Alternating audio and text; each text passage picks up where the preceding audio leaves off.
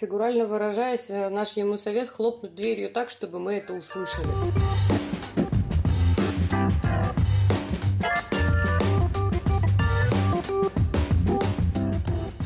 Привет! Это подкаст «Оставайтесь на линии» от компании UseDesk. Мы говорим здесь о поддержке клиентов и обо всем, что с этим связано. С вами, как обычно, я, Катерина Виноходова, ведущая этого подкаста и кофаундерка UseDesk. Слушайте нас на всех подкастерских платформах, ставьте нам оценки, шарьте наши посты с выпусками в соцсетях. Так вы поможете большему количеству людей узнать о нас. А если вы сами захотите стать участником нашего выпуска, напишите нам на support собакаюзdesk.ru мы будем рады новым лицам в наших выпусках. Начнем сегодня необычно. Начнем с реального кейса, который приключился со мной. А, дело было холодной зимой. Я искала, как обычно, безуспешно по всем магазинам платье себе на корпоратив и Новый год. И потом совершенно отчаялась, залезла в Инстаграм, там увидела потрясающее платье, но ателье, к сожалению, находилось в другом городе. Мне пришлось оформлять доставку, чего я очень не люблю. И как оказалось, не зря. Я сделала это сильно заранее, потому что знаю, что в предновогоднее время обычно происходит полный хаос с логистикой, коллапсы различные, и я не ошиблась. В назначенный день доставка не приехала. Увы, без предупреждения. Я сама, предвкушая то, что уже ко мне должен был приехать курьер, но он все не едет, позвонила на линию и долго, естественно, там ждала получила подтверждение того, что да, сегодня мы ничего не привезем. Ну, бывает, да, все-таки декабрь. Договорились, что заберу платье в пункте выдачи. Пункт выдачи был, слава богу, близко, но не слава богу, что это была зима. И был холод такой адский, что я из-за своей лени и нелюбви к холоду поехала на такси туда. Это важный момент. В пункте выдачи меня ждал неприятный сюрприз. Платье мне не дали. Вот оно уже лежало у меня в руках. Но, к сожалению, все было не так просто. У меня с собой не было паспорта. Мне строго сказали, что требование было в СМС, вообще-то, поэтому думайте своей головой, и отправили меня в Освояси. Я, конечно, была жутко злая. Помню, что хлопнула дверью, за что мне было очень стыдно потом. Напомню, что на улице был жуткий холод, минус почти там 30 градусов. И я потратила еще тысячу рублей, чтобы доехать за паспортом домой, потом обратно, и плюс еще 500 рублей за саму доставку товара. Вот такая вот история. Платье оказалось волшебным. Я, можно сказать, быстро успокоилась, но осадочек остался. К чему это все я веду? Сегодня на очную ставку я вызвала компанию SDEC чтобы получить ком- комментарии из первых рук и узнать, как же устроена служба поддержки у лидера логистики в России. Сегодня у нас в гостях Зиновьева Кристина, руководитель второй линии, и Рубанова Олеся, руководитель группы соцмедиа в СДЭК. Здравствуйте! Екатерина, привет! Привет! На самом деле вы очень смелые, что пришли. Ну что же, давайте свои комментарии. А, что можете сказать? Ух, какой э, ты интересный, а, какой интересный кейс ты, конечно, выбрала. Самый такой в топовое для нас э, время, да, новогодние праздники, сезон и корпоративы. Что мы хотели бы сказать? Действительно, к сожалению, а, такие кейсы возникают, да, и э, здесь, знаете, можно разобрать в целом целом, наверное, э, две стороны этого вопроса. Э, первый вопрос, что действительно да, клиенты не всегда могут э, понять ту информацию, которую мы пытаемся до них донести да, с помощью там, уведомлений. И мы же, в свою очередь, да, чтобы вот таких ситуаций как раз избегать, наша компания разработала такой продукт, как SDK ID, который позволяет получать посылки быстро, без паспорта и без каких-либо документов. Вот если бы ты сейчас заказывала платье, да, и подключила услугу с ID, конечно, ты бы с такой ситуацией не столкнулась. Как раз вот а, мы ее в том году начали активно внедрять, и сейчас у нас уже а, миллионы просто клиентов, да, и миллионы выдачи заказов по этой услуге где клиент быстро без паспорта может получить заказ. А уточни, пожалуйста, вообще требование паспорта, с чем оно связано? Ну, для того, чтобы те, кто, может быть, когда-то сталкивался с этой ситуацией, как-то, может быть, более лояльно отнеслись к этому требованию. Почему оно вообще существует? Да, конечно, объясню. Это правило безопасности. Да, в первую очередь мы заботимся о вас и не хотели бы выдавать ваши посылки скажем так, в неправильные, да, не в те руки. К сожалению, такие кейсы тоже есть. Э, рынок, я не знаю, как правильно это сказать, мошенников, он не дремлет, да, постоянно выдумывает какие-то новые схемы. Я думаю, вы наверняка наслышаны там, о страшных схемах на Авито, да, что только они не придумывают. И мы, к сожалению, тоже с таким сталкиваемся. Конечно, мы вынуждены вот такие правила устанавливать, что нам надо удостовериться, что к нам пришел именно тот клиент. Вот, но тем не менее, да, параллельно мы понимаем, что надо идти да, в ногу со временем, с продуктами, которые сейчас логистические компании на рынке предоставляют, и стараемся эту процедуру упрощать. А можешь чуть подробнее рассказать, что же такое SDEC ID и как его установить? SDEC это процедура, да, когда вы можете один раз прийти в офис с паспортом, подписать соглашение. Да, у нас, кстати, есть коллаборации с госуслугами, можно это через госуслуги сделать. Один раз подписать соглашение и в дальнейшем больше никогда не брать с собой паспорт на наши пункты выдачи. Да. При этом отмечу, что это не только и для получения посылки, но и для отправки. Вам приходит смс о том, что заказ поступил на пункт выдачи, там же указывается код, вы с этим кодом приходите на ПВЗ, называете его, и вот буквально в одну секунду получаете посылку. А что вы можете сказать насчет того, как работают на местах те люди, которые выдают товары? Должны ли были они в моем случае как-то, может быть, пойти навстречу? Бывает ли такое или требование прямо очень жесткое. Ну, в большем, конечно, случае мы пытаемся этот процесс как бы все-таки регулировать, да, и э, говорить менеджерам, чтобы они пытались найти с клиентами еще какие-то варианты развития событий, да, там, делать, э, может быть, какой-то контрольный звонок, да, или направить какую-то дополнительную смс, но все-таки сейчас, да, настаиваем именно на продвижении с DKID. Также у менеджеров есть возможность, если кейс совсем сложный, да, менеджеру на ПВЗ не удается с клиентом урегулировать этот вопрос, можно позвонить э, в службу поддержки справочной ПВЗ, у нас есть своя группа поддержки для ПВЗ, где коллеги могут написать через Telegram, через чат-бот, через звонок и проконсультироваться, как мне поступить в этой сложной ситуации. Вот у нас тоже такой проект есть, запустили мы его в прошлом году. Хорошо, мы попозже, наверное, еще об этом более подробно поговорим. А сейчас тогда можем начать э, с основ. Расскажите, как у вас устроена поддержка. Я знаю, что стандартная практика для больших компаний — это аутсорсный контактный центр, а у вас их даже несколько.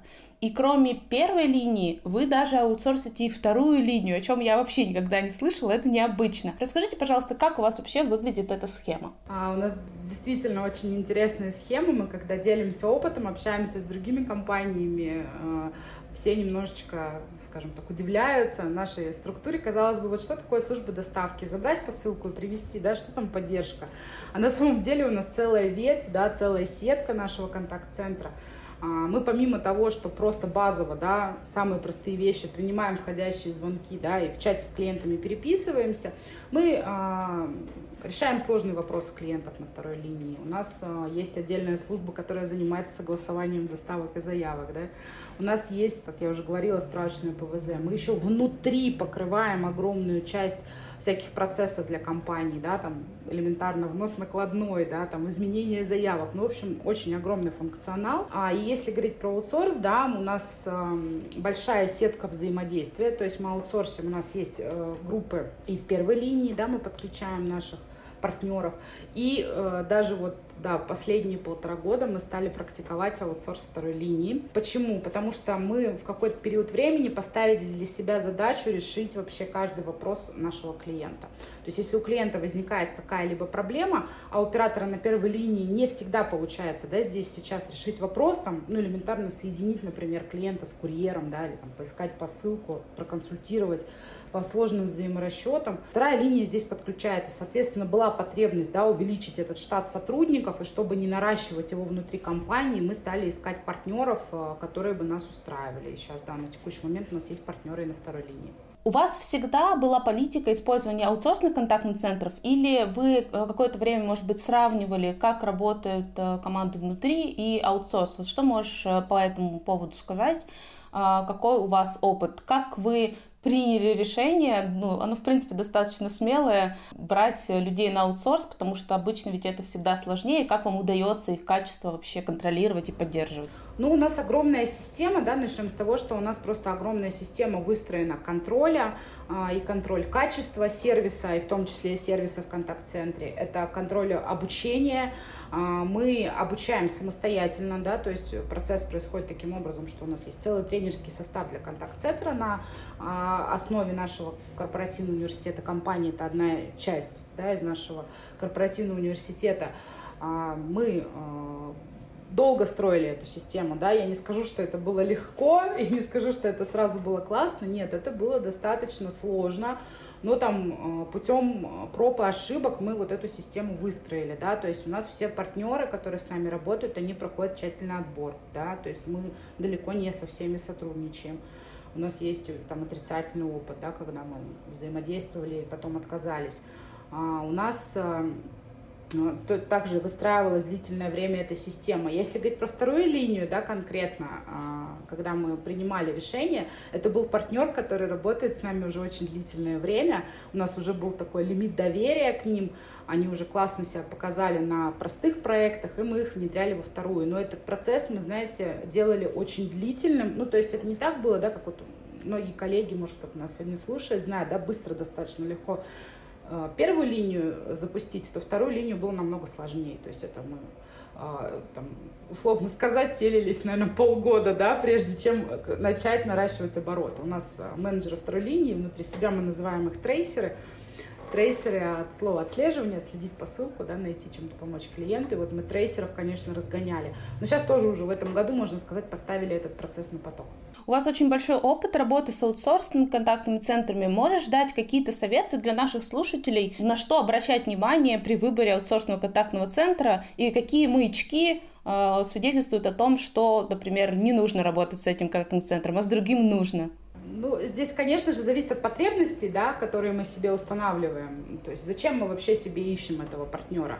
А если говорить вот конкретно про мой личный опыт, у нас тоже большая команда руководителей контакт-центра, и у всех коллег, что интересно, свой разный подход. Да? Но вот я всегда обращаю внимание, и, наверное, мой первый вопрос, который я задаю партнерам, когда мы с ними встречаемся на водных каких-то встречах, а что у вас есть по сервису? Что вы мне можете рассказать э, о том, как вы обучаете своих сотрудников каким-то сервисным штукам? Потому что сервис, наверное, сейчас уже просто огромными буквами да, идет вообще во всех направлениях бизнеса. Это первый мой вопрос. Да? Я обращаю внимание на программу обучения, а, какие первые вопросы задают на собеседование сотруднику. Да? Для, для нас это очень важно. А, как часто там сервисные тренинги проводятся. Вот это, наверное, первое. Ну и вторые какие-то базовые вещи, например, в наших условиях сейчас очень важно, чтобы контакт-центр умел быстро перестраиваться, я имею в виду удаленную работу. Да. Последняя ситуация с коронавирусом показала нам, что мир очень изменчив, и мы должны быть к этому готовы, и, наверное, все контакт-центры были в шоке первые два месяца. Да. Только самые там опытные, ну не опытные, да, те первопроходцы, которые уже выезжали работать дома, они быстро с этим справились, а остальные, да, там стопорились. Вот это, наверное, такое изменчивость, умение быстро принимать какие-то решения. Какие каналы связи вы поддерживаете? Мы сейчас э, только про телефон говорим или в чате вы тоже поддерживаете клиентов с помощью аутсорсников? Э, и вам больше звонят все-таки или пишут? А у нас очень много каналов да, а, предоставления обратной связи клиенту. Это и а, письменные коммуникации, онлайн-чат в том числе. В письменные коммуникации даже входит поддержка в соцмедиа. Да, мы открыты до клиентов. С нами сегодня Олеся. Олеся, наверное, попозже немножко подробнее расскажет да, про соцмедиа, поддержку клиентов. Если говорить про соотношение, то всегда считалось длительное время, что ну, у нас звонков действительно относительно чатов было намного больше. Там, если прям в процентном соотношении говорить, ну, порядка, наверное, где-то 80% это были звонки, а 20% письменные коммуникации. В последнее время тенденции стали меняться. И мы э, даже сами стали понимать, что нам комфортнее письменно клиентов обслуживать, и даже искусственно, можно сказать, пытаемся клиентов в письменные каналы перенаправить. На самом деле, вот рассказывая про свой опыт, я э, специально не упомянула и о положительном моменте сейчас, о котором хочу сказать. Я столкнулась с вашими ботами и с голосовыми, и с текстовыми, и на меня это произвело действительно очень серьезное впечатление, потому что когда я позвонила, и э, мне бот ответил быстрее, чем сотрудник на мой вопрос, причем вопрос заданный голосом, он меня понял, он мне быстро ответил, а потом сотрудник уточнял информацию ту же самую, там, 5 минут, да, а бот ответил за секунды. Я была просто в шоке, я первый раз действительно столкнулась с реально крутыми голосовыми ботами. Можешь ли рассказать немножко о том, например, какой объем забирают на себя боты и там, насколько сложно было выстраивать э, этот процесс и как они вам помогают? Боты, наверное, сейчас играют одну из ключевых э, позиций в нашей системе контакт-центра, да, когда вообще тренд пошел на автоматизацию, Это выгодная штука. Сначала кажется, что только с точки зрения финансового плана, да, а сейчас вот живой отзыв, да, когда клиент сам говорит, блин, это реально здорово, да, я здесь сейчас получаю ответы, не жду там в тот же сезон, да, никакой очереди. Сейчас порядка, да, 40% обрабатывается ботами, а, письменные коммуникации большую часть обрабатывают, да, и мы сейчас больше его развиваем в связи с этой тенденцией, да, на письменные запросы. А, наш голосовой робот, да, тоже классный, очень милая девушка. А, наши продукты работали над тем, чтобы сделать ее голос более человечным, таким и комфортным. А, и, а, конечно, это очень нам помогает.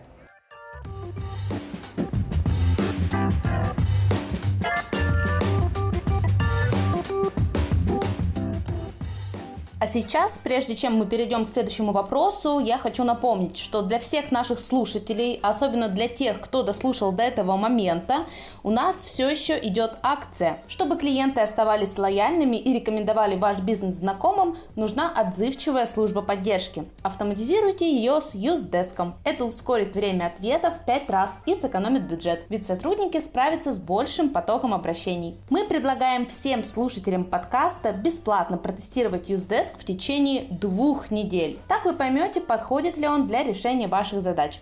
Переходите по ссылке в описании выпуска, в заявке на демо укажите промокод «Хочу две недели».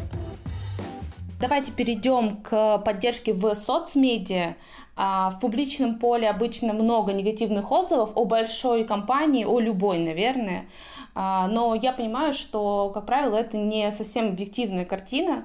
А, расскажите, как работаете с публичными отзывами, как собираете обратную связь по клиентам, а, какие метрики оцениваете? Ну, на самом деле, правильно ты, Катя, заметила, а, не совсем это объективная картина. Ну, наверняка для многих, причем обывателей, это выглядит как? То есть я зашла, допустим, в пункт выдачи СДЭК, получила свою посылку, все очень круто, на следующий день я там зашла в какой-нибудь отзовик, и у меня встали волосы дыбом. И я думаю, господи, как мне повезло. Не один раз мы видели такие чудесные отзывы, что, господи, какая я везучая, господи, как чудесно все произошло. Но это легко обосновывается тем, что когда у нас происходят какие-то негативные впечатления, да, негативные ситуации, а, о них хочется рассказать чуть больше, чем об опыте положительном, потому что практически любой положительный опыт, если это не прям что-то вау за рамками вообще реальности, ну это оценивается как, как нормальная ситуация, да, как норма.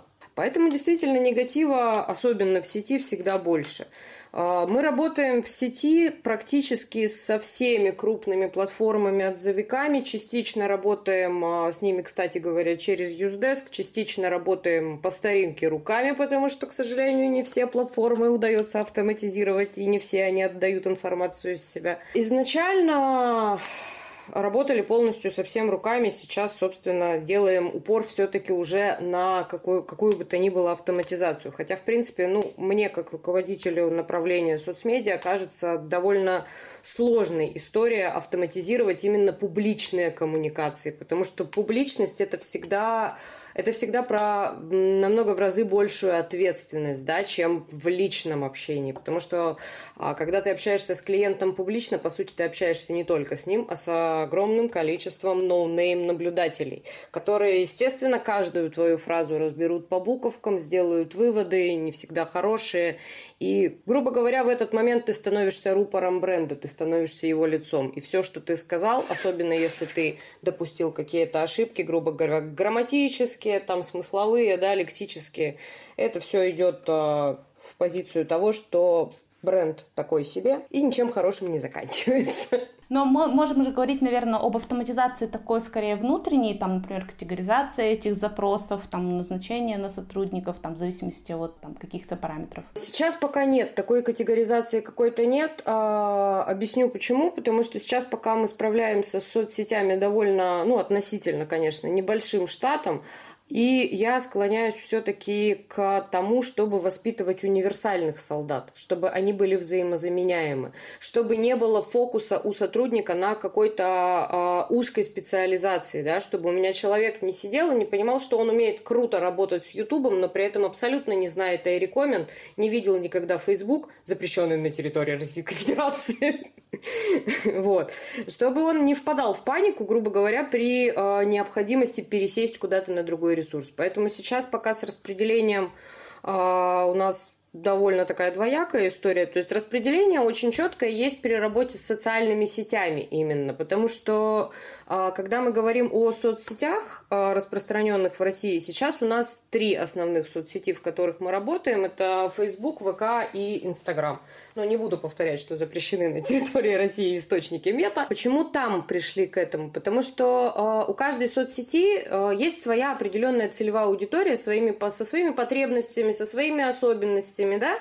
И, допустим, э, то, что нужно людям на ВК, и то, как им нужно преподносить информацию, совершенно не зайдет на Инстаграме и наоборот. И обе стратегии, работающие на ВК и на Инсте, вообще не зайдут на ФБ. Ну, потому что там абсолютно другие люди. То есть у вас такой уже сформирован, есть tone of voice э, в каждой из соцсетей? Tone of voice у нас действительно есть, он у нас общий для всей компании. Скорее, он по, немного по-разному используется в разных соцсетях. А, да, изначально мы э, работали довольно долго. Ну, то есть я, когда пришла в компанию, такого понятия, как tone of voice, особенно для публичных коммуникаций, его не было. Мы его, собственно, разрабатывали. Разработали мы его, Кристин, поправь меня, если я ошибусь, ошибусь, где-то, по-моему, в пределах 2019 года мы его начали разрабатывать и запускать. Ну, у нас первые мысли, да, появились. Мы даже не могли сформулировать, а чего нам не хватает, да, когда уже долго-долго работаешь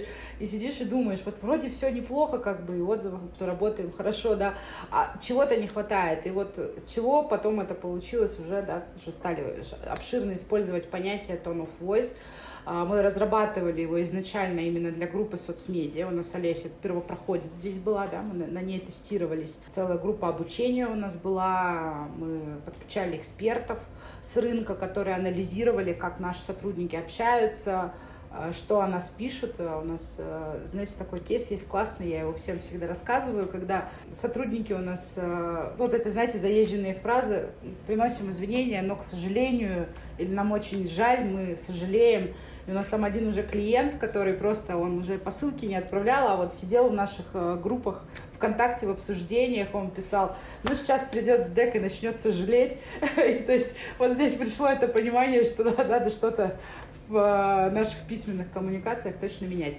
И да, мы вот начали внедрять, внедрили сначала на Олесины группы, а потом это масштабировали, раскатали на всю компанию. Сейчас э, внедряем чтобы все сотрудники придерживались одной стратегии. Я немножечко считаю нужным тут добавить к Кристининому кейсу, это немножечко в другую отрасль. Тот кейс, про который Кристина сейчас рассказала, это ее собственный кейс. То есть это она в этот момент отвечала в обсуждениях. Это к вопросу о том, что а, ну, в нашем случае, в случае нашей компании, контактный центр – это такая штука, в котором в который ты приходишь обычным оператором, и через какой-то промежуток времени, оп, и ты руководитель второй линии поддержки. Давайте еще пару вопросов буквально про э, соцмедиа. Какие метрики вы оцениваете по соцмедиа? На каком уровне они сейчас у вас находятся? Устраивает ли это вас? Э, и как вы влияете на динамику этого показателя? Так, ну из основных метрик у нас сейчас а, мы очень внимательно следим за средним временем ответа, ну, естественно, по автоматизированным ресурсам, да, по подключенным к Юздеску. А, среднее время ответа на соцсетях у нас сейчас а, колеблется, скажем так, от 4 до 6 минут в зависимости от уровня нагрузки. Но последнее, что я смотрела исследование по рынку, в принципе, это очень такое конкурентное время, которое ну, не позволяет клиенту заскучать, скажем так. Олесь, ну, давай не будем стесняться. Нет, мы давай будем будем стесняться. Мы считаем, что наше, что наше время э, самое лучшее. Да, я тоже в какой-то период времени, э, когда мы с Олесей выстраивали вот эту к чему стремиться-то нам, да, мы изучали э, исследования, которые есть, э, и к вашим, по-моему, исследованиям в том числе обращались, если не ошибаюсь, у вас есть такой пост, где вы говорите, в каких направлениях, какое время, где, кто отвечает, и мы, ну, очень хорошие, классные результаты показываем, я считаю, именно в этом направлении, и по времени. Да, еще, собственно, меряем оценку клиента, тоже вашими же формами, CSI. Средняя оценка по соцсетям сейчас а, колеблется между 4,95 493, 495. Был даже один чудесный месяц, самый вообще страшный для нас, когда мы... Э, это был, собственно говоря, март месяц, если мне не изменяет память, когда вот как раз были все вот эти закрытия границ, всего остального, самый страшный месяц для логистики. А его мы закрыли с оценкой 49999. Слушайте, ну это на самом деле потрясающий результат. И вот это как раз к вопросу о том, что изнутри картина выглядит совсем не так, как э, снаружи. Да, то есть э, кажется, что много плохих отзывов, э, компании нельзя доверять, э, но это скорее единичные такие моменты, потому что на самом деле операций настолько много, и э, только внутри компании видно, какая динамика. Так что у Сдека все хорошо, дорогие друзья, можете доставлять свои заказы смело с помощью ребят. Я бы еще добавила, конечно, да, если в долевом соотношении от того объема огромного количества заказов, которые у нас есть, да, это доля отзывов, это вообще там, знаете, ну, условно 0,0, там, 13, да, от общего числа. А, ну и тоже надо понимать, конечно, могут а, возникать кейсы, мы не идеальны, да, мы не в антиутопии находимся, когда все идет по заданному плану, да, и там своевременность доставки составляет 100%. Нет, есть кейсы, когда сбоит, э, когда плохо, когда нагрузка, да, тем более сезонные. Я не знаю, наверное, сезонная история для логистики, это уже такая, наверное, история, когда клиенты начинают с этим смиряться и понимать, да, заранее, что там сезон это все, я лучше, правда, там или ножками схожу, куплю, да, или закажу намного-намного заранее. А, здесь вот как раз наша задача, как контакт-центра, как э, поддержки, выстроить систему таким образом, что если клиент столкнулся с какой-то проблемой, а, мы должны быстро ее решить. Вот здесь как раз-таки оценка а, складывается, вот Олесь, про которую говорит, да, 4,99, это, ну и что, что мы получили отрицательный отзыв, пускай он там останется и будет, но наша совесть будет чиста, мы клиенту там внутри где-то в личке обязательно поможем. Вернемся к вопросу про поддержку пунктов выдачи. У меня здесь на самом деле единственный вопрос. Как и чем отличается поддержка сотрудников на пунктах выдачи от поддержки клиентов? Интересный вопрос. А, я даже, можно немножко предысторию, да, у нас справочная ПВЗ, это достаточно новый продукт для нашей команды. Мы его выпустили в прошлом году, а, столкнулись с чем? А, компания генерит много изменений, да, новых продуктов, с ID, тариф, э, отправки международные, да, в которых мы стараемся развиваться сейчас, фокус компании туда очень сильно направлен. Соответственно, появляются новые процедуры, новые какие-то инструкции, СОПы, в общем, целый букет. И, конечно, менеджеры ПВЗ, которые находятся, да, там один, может быть, двое, трое их на пункте, им сложно, им надо помимо того, что клиента обслуживать здесь сейчас, да, им еще надо вот это, находить время на усваивание этой информации, на изучение, да. У нас тоже очень классно выстроена работа, по моему мнению, с жалобами. Но мы собираем абсолютно все жалобы, связанные, вот, неверно проконсультировали, да, там, не улыбнулись, не поздоровались. Мы это все консолидируем, потом категоризируем, разбиваем на тему. У нас там условно по итогу месяца да, получается какой-то топ по компании, по сервису, э, который мы прорабатываем. И мы стали понимать, что мы очень сильно проваливаемся вот именно в инструкциях, там где-то клиент, точнее менеджер, да, неправильно клиента проконсультировал. И появилась эта потребность создать ПВЗ, справочную ПВЗ, где менеджер сможет онлайн быстро получить ответ. Чем отличается? Да, по сути, наверное, если глобально говорить, то она ничем не отличается поддержка от контакт-центра. Естественный язык попроще, потому что менеджеры да, из одной компании вместе общаются. Но цель, собственно, у менеджера второй линии остается ровно той же, быстро здесь сейчас помочь, потому что в этот момент клиент стоит на ПВЗ. Да, здесь очень вот этот порог мы отслеживаем общение именно по времени, да, SLA, скорость, средняя скорость ответа, чтобы вот долго клиент там на ПВЗ не ждал. Ну и как раз убиваем вот эту проблему, да, когда клиент приходит на ПВЗ, а, у него какой-то сложный вопрос, и менеджер КЛО говорит, я сейчас ответить не могу, давайте вы идите домой, я вам потом перезвоню, да. А, все, мы вот тоже такие кейсы постарались исключить, чтобы клиента не гонять туда-сюда. А бывает такое, что клиент очень злой, он отказывается разговаривать с сотрудником ПВЗ и говорит, дайте мне вашего начальника, и вы берете трубку и разговариваете с клиентом, успокаивая его. Такое бывает, э, но вот честно, наверное, скажу, немного их сейчас вот на данный момент, вот последние цифры вспоминаю, таких кейсов очень мало, там, ну, может быть, там, относительно, опять же, наших объемов, там, ну, один в две недели, если такое произойдет, да, мы как раз ПВЗ в том числе используем для того, чтобы, ну, снимать негатив, потому что психология клиента как устроена, да, что мне действительно нужен тут начальник, которому я могу выговорить, ну, вот просто выговориться, выговориться хочет клиент, нормальная такая потребность, да, и, да, менеджер справочной ПВЗ, э, он э, может выполнить эту роль. Но у менеджера справочной ПВЗ очень широкий спектр полномочий да, чтобы он мог здесь сейчас реально помочь, там, например, закрыть претензию сделать так, да, чтобы клиент там денежное там возмещение, например, получил. Вот. У нас вообще, в принципе, мы стараемся всех сотрудников э, второй линии наделить вот этими полномочиями, чтобы не затягивать, в бюрократию не превращать. Что бы вы посоветовали э, клиенту, который столкнулся с плохим обслуживанием в ПВЗ? Вот что делать? Вот как бы мне нужно было поступить в той ситуации, чтобы не хлопать дверью? Она чуть не сломалась, мне кажется. Не, ну здесь, э, конечно, нам надо поработать, да, над этим с точки зрения, там, менеджером ПВЗ, э, больше внедрять наш тон of да, больше предлагать инструментов, э, пытаться объяснять клиентам, мы придерживаемся мнения, ну вот команда наша, да, которая строит сервис в СДЭК, что с любым клиентом можно договориться. Совершенно с любым. Главное найти подход, да, найти вот эту потребность, а что клиента хочет, как нам урегулировать этот момент. Там, может быть, предложить какую-то дополнительную услугу, да, там, и тот же кейс, не заставлять вас тратить эту тысячу рублей, а там предложить вам за 100 рублей на следующий день осуществить доставку курьером, да, домой. Ну, то есть вот рассмотреть какие-то разные варианты, быть э, гибким.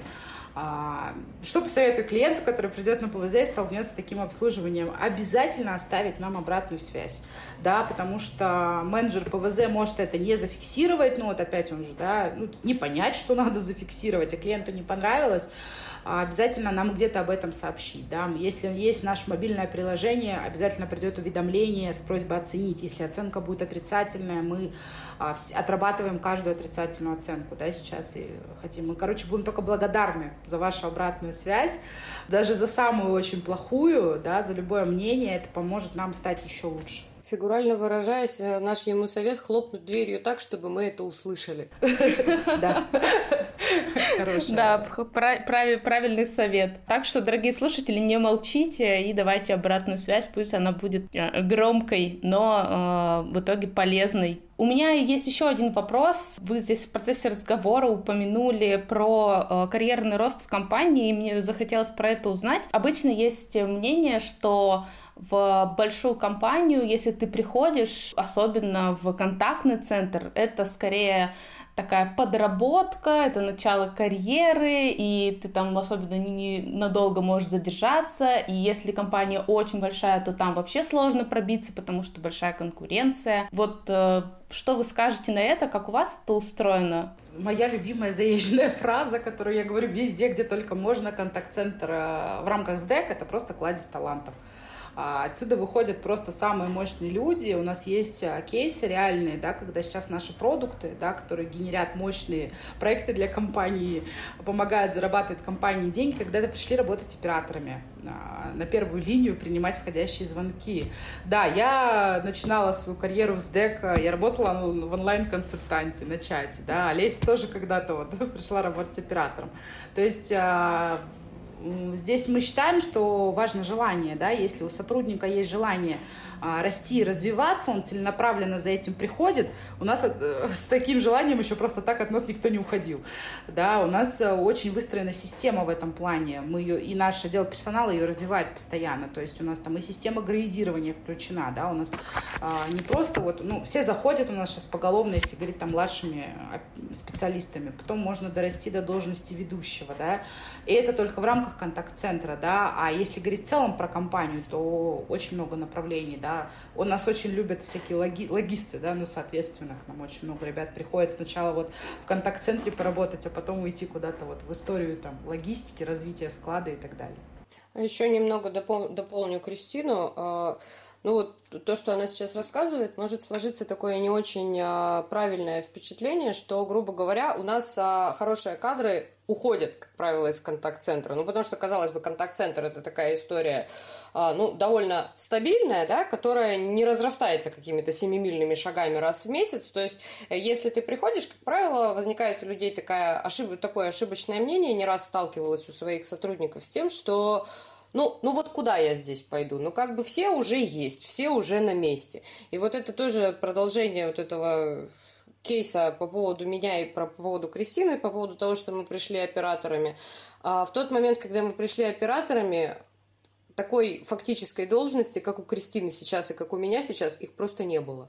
Ну, то есть, грубо говоря, а я обычно, когда провожу собеседование для новых сотрудников, я зафиналиваю их фразой, что а, компания может дать вам все, что вы будете готовы и захотите от нее взять. То есть, если вы видите необходимость развития вот этого направления, даже если его еще нет, найдите в себе силы доказать, что оно нужно. И оно появится. Круто. Но ведь это очень важно, когда компании действительно обращают внимание на каких-то талантливых ребят и работают с этим, потому что может быть так, когда там ты работаешь, получаешь там а, хороший результат, но при этом там расти некуда. Ну, то есть нет какой-то программы по развитию сотрудников. Вот если она есть, по-моему, это очень круто. И у нас, наконец, есть рубрика «Что почитать», а, где мы спрашиваем наших гостей, что вы порекомендуете полезного по сервису почитать, посмотреть. Расскажите.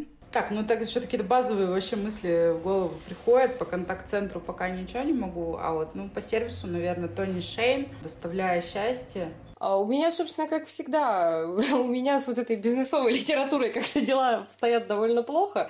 А мне вообще, ну, в рамках а, того, что я считаю сервисом и того, что а, я вношу в компанию SDEC, я руководствуюсь одной замечательной книгой э, Эрик Берн люди, которые играют в игры, и игры, в которые играют люди. Для меня это прям крутая штука для того, чтобы понять эмоции и понять, что делает другой человек. А, ну что же, спасибо большое. А, было очень интересно. Я надеюсь, что а, мы развеяли сомнения какие-то наших слушателей. Вы точно развеяли мои сомнения. Я еще раз попробую все-таки воспользоваться доставкой с дека и, может быть, в следующий раз вернусь с каким-то новым кейсом. Кать, тебе спасибо большое. Тоже интересный опыт. Было очень здорово. Полностью соглашусь с Кристиной. Всем пока-пока. Пока. Всем пока.